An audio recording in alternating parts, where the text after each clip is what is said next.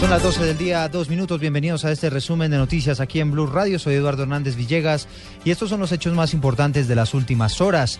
Y mucha atención, vamos de inmediato a Medellín porque hace algunos minutos fue totalmente evacuado el centro comercial Unicentro en esa ciudad, uno de los más importantes de la capital antioqueña. ¿Cuál es la situación, Byron García? Eduardo, muy buenas tardes y mucha atención que según la policía el artefacto explosivo eh, abandonado en el costado occidental del centro comercial Unicentro acaba de ser detonado de manera controlada y se descarta que haya personas lesionadas. Ahora la investigación se centrará en identificar quiénes fueron los responsables de esta acción terrorista previo a la jornada electoral presidencial del día de mañana. El centro comercial fue evacuado y hasta ahora varias vías aledañas permanecen cerradas. En Medellín, Byron García, Blue Radio. En Blue Radio, toda la información sobre las elecciones presidenciales del próximo 25 de mayo. Blue Radio, la nueva alternativa. El gobierno reporta que a menos de 24 horas de ir a las urnas se han registrado al menos 80 denuncias sobre irregularidades electorales. La MOE entregó un panorama sobre cuáles son las regiones con mayor riesgo. Los detalles los tiene más adelante Carlos Alberto González. Mientras tanto vamos a Cali porque allí el ejército está denunciando que las FARC están presionando a los electores en el norte del Cauca. ¿Qué información se tiene al respecto, Nilson Romo? Así lo reveló el comandante de la tercera brigada, coronel Jorge Iván Monsalve, quien aseguró que la presión en zonas rurales del norte del Cauca la vienen ejerciendo dos columnas móviles de las FARC. Sabemos que eh, la columna Alirio Torres y la Víctor Savera, ellos vienen desarrollando un trabajo de proselitismo político, presionando a las comunidades, incitando en algunos sitios a que no voten o en algunos sitios seguramente obligándolos a que deben salir especialmente a manifestarse. Los municipios donde se ha presentado las quejas de las comunidades son las zonas rurales de Toribío, Caldón y Jambaló, en el departamento del Cauca. Señaló el coronel Monsalve que la comunidad puede salir a votar sin presiones y ejercer el libre derecho al voto. Desde Cali, Nilson Romo Portilla, Blue Radio. Gracias, Nilson. ¿Cuál es el balance que entrega hasta el momento el gobierno, Carlos Alberto González? A menos de un día de elecciones son por lo menos 80 las quejas que han recibido las autoridades del gobierno sobre anomalías electorales. Es por eso que la misión de observación electoral está con la lupa encima en departamentos como Atlántico, Bolívar y Cauca, entre otros, para evitar que la corrupción haga de las suyas y haga goles en estos eh, comicios. Alejandra Barrios de la misión electoral. Esperamos que mañana Colombia salga a votar de manera masiva.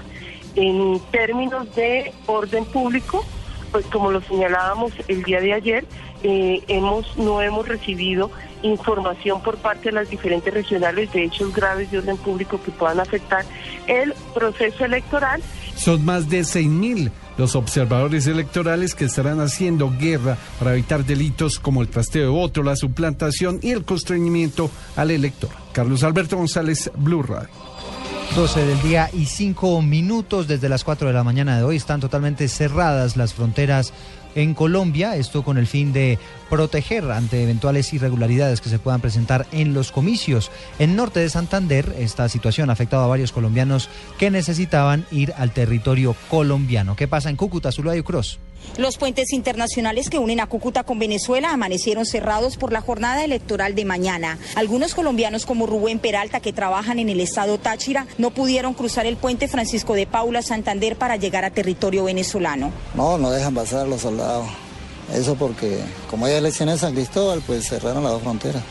Yo pensaba que iban a dejar pasar porque como dijeron a las 4 que iban a cerrar la frontera y eso no. Otros colombianos como Jairo Mendieta dicen que la Guardia Venezolana tampoco les permite el paso porque en el estado Táchira también hay elecciones para elegir alcalde del municipio de San Cristóbal ese fin de semana. Yo venía en el bus, en el corta distancia y nos dijeron que a las 4 de la tarde eh, cerraba la frontera. Y llegamos aquí y encontramos que la habían cerrado a las 4 de la mañana. Entonces la Policía Nacional, y el ejército de, Venezuela no permiten el paso. Las autoridades colombianas aseguran que los puentes serán habilitados mañana después que las urnas sean cerradas. Desde Cúcuta, Zulayucros, Blue Radio.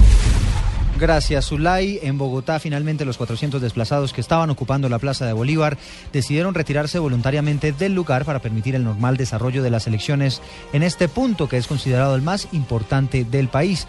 Además, las autoridades mencionaron cuáles son las medidas especiales que se adoptarán para el desarrollo de la jornada en la capital del país. Juan Carlos Pardo. Un plan especial de seguridad implementó la Policía Metropolitana de Bogotá para esta jornada de elecciones en la capital del país. Coronel Oscar Pinzón, ¿de qué se trata este operativo? Y bienvenido a Blue Radio. Bueno, muchas gracias. Efectivamente, la policía ha dispuesto 9.080 de sus hombres para cubrir los 490 puestos de votación, las, las 14.172 mesas que van a estar en Bogotá, los cuatro puestos rurales que van a estar en Sumapaz. Esto es para garantizar que todas las personas puedan mañana llegar a todos los puestos de votación en completa tranquilidad y en completo orden público para que no tengan ningún inconveniente en el momento de hacer su votación. ¿qué recomendaciones especiales para los sufragantes? Bueno, las primeras recomendaciones que hacemos es que lleguen temprano, eh, que por favor no lleven ningún tipo de propaganda electoral. No se pueden llevar ningún tipo de celulares o si los llevan tienen que estar apagados durante el puesto de votación o mientras ejerce su derecho a su voto. Y ante todo, que no van a recibir ningún tipo de plata o dádivas para ejercer su derecho a la votación. Hágalo transparente y libre como es de un ciudadano en plena democracia. Coronel muy amable, es el coronel Oscar Pinzón, su comandante operativo de la Policía Metropolitana. Juan Carlos Pardo, Blue Radio. Gracias, Juan Carlos. En Tunja también las autoridades acaban de anunciar las medidas que se van a adoptar para garantizar la seguridad durante los comicios en el departamento de Boyacá. Allí se encuentra Gonzalo Jiménez. Según las autoridades en los 123 municipios de Boyacá, ya están listos en el tema de seguridad. Por lo menos 5.000 uniformados entre ejército y policía ya llegaron a los diferentes puestos de votación.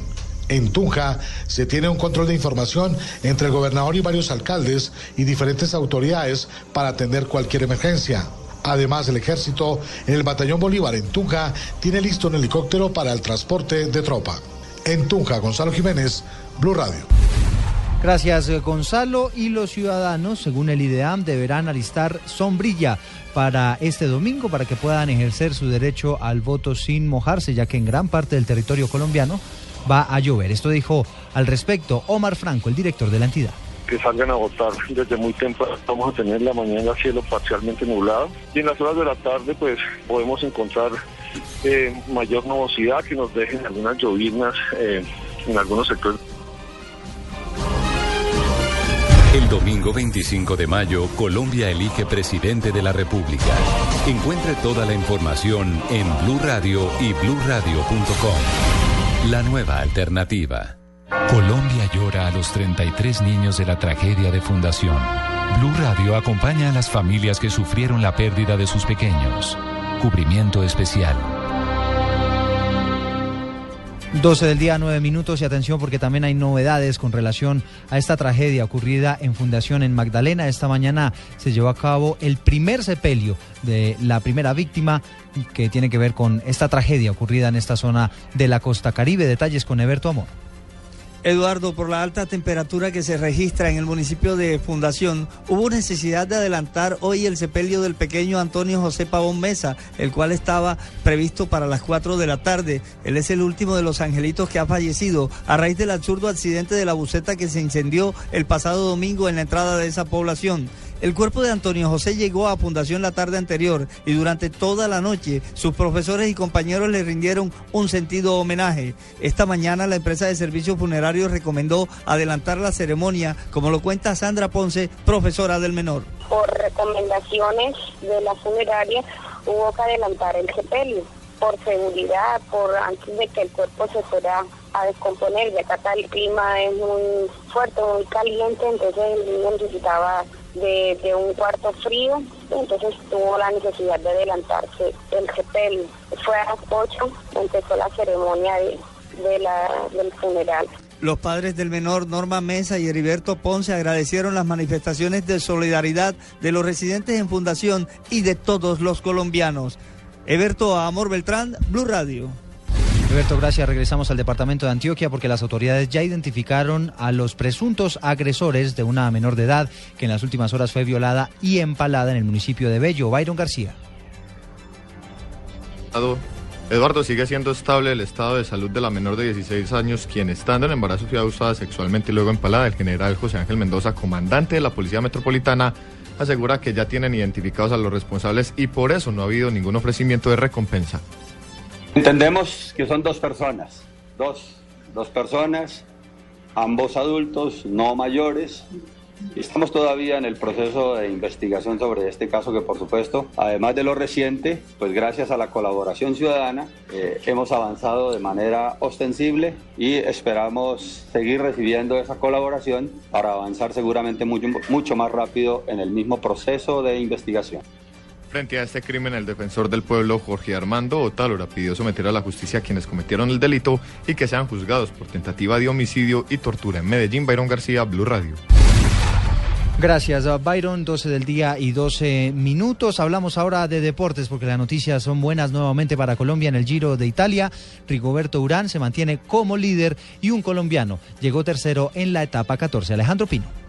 La etapa 14 del Giro de Italia se disputó entre Aglie y Europa y tuvo gran protagonismo de los ciclistas colombianos. Jarlinson Pantano protagonizó una larga escapada que culminó con la tercera posición de la etapa. Sin embargo, el gran protagonista fue Nairo Quintana, quien llegó a la posición 15 y recortó diferencias en la general con Pozzo Vivo, Urán, Evans, Masca y Kelderman. Rigoberto Urán sigue siendo el líder de la segunda gran carrera ciclística del mundo. Tiene la maglia rosa. Mañana la etapa terminará una vez más en montaña y se espera de nuevo protagonismo de los colombianos y tal vez otro ataque de Nairo Quintana.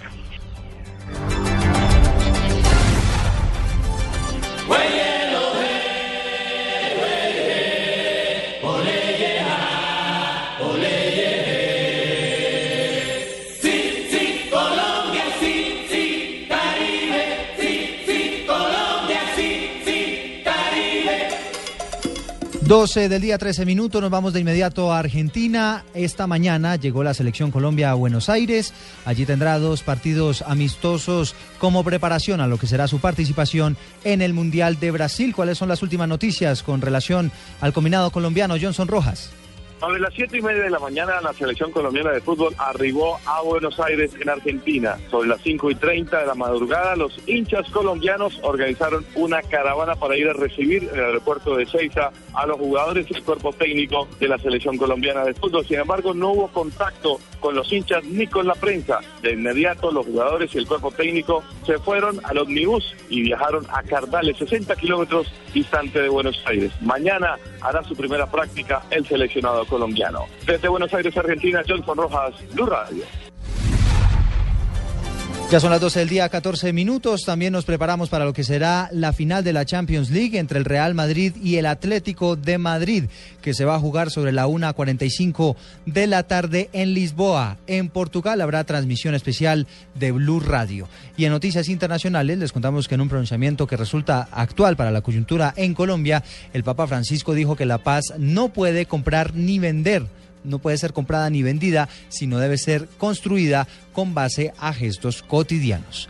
Ampliación de estas noticias en blurradio.com. Los dejo en compañía del radar.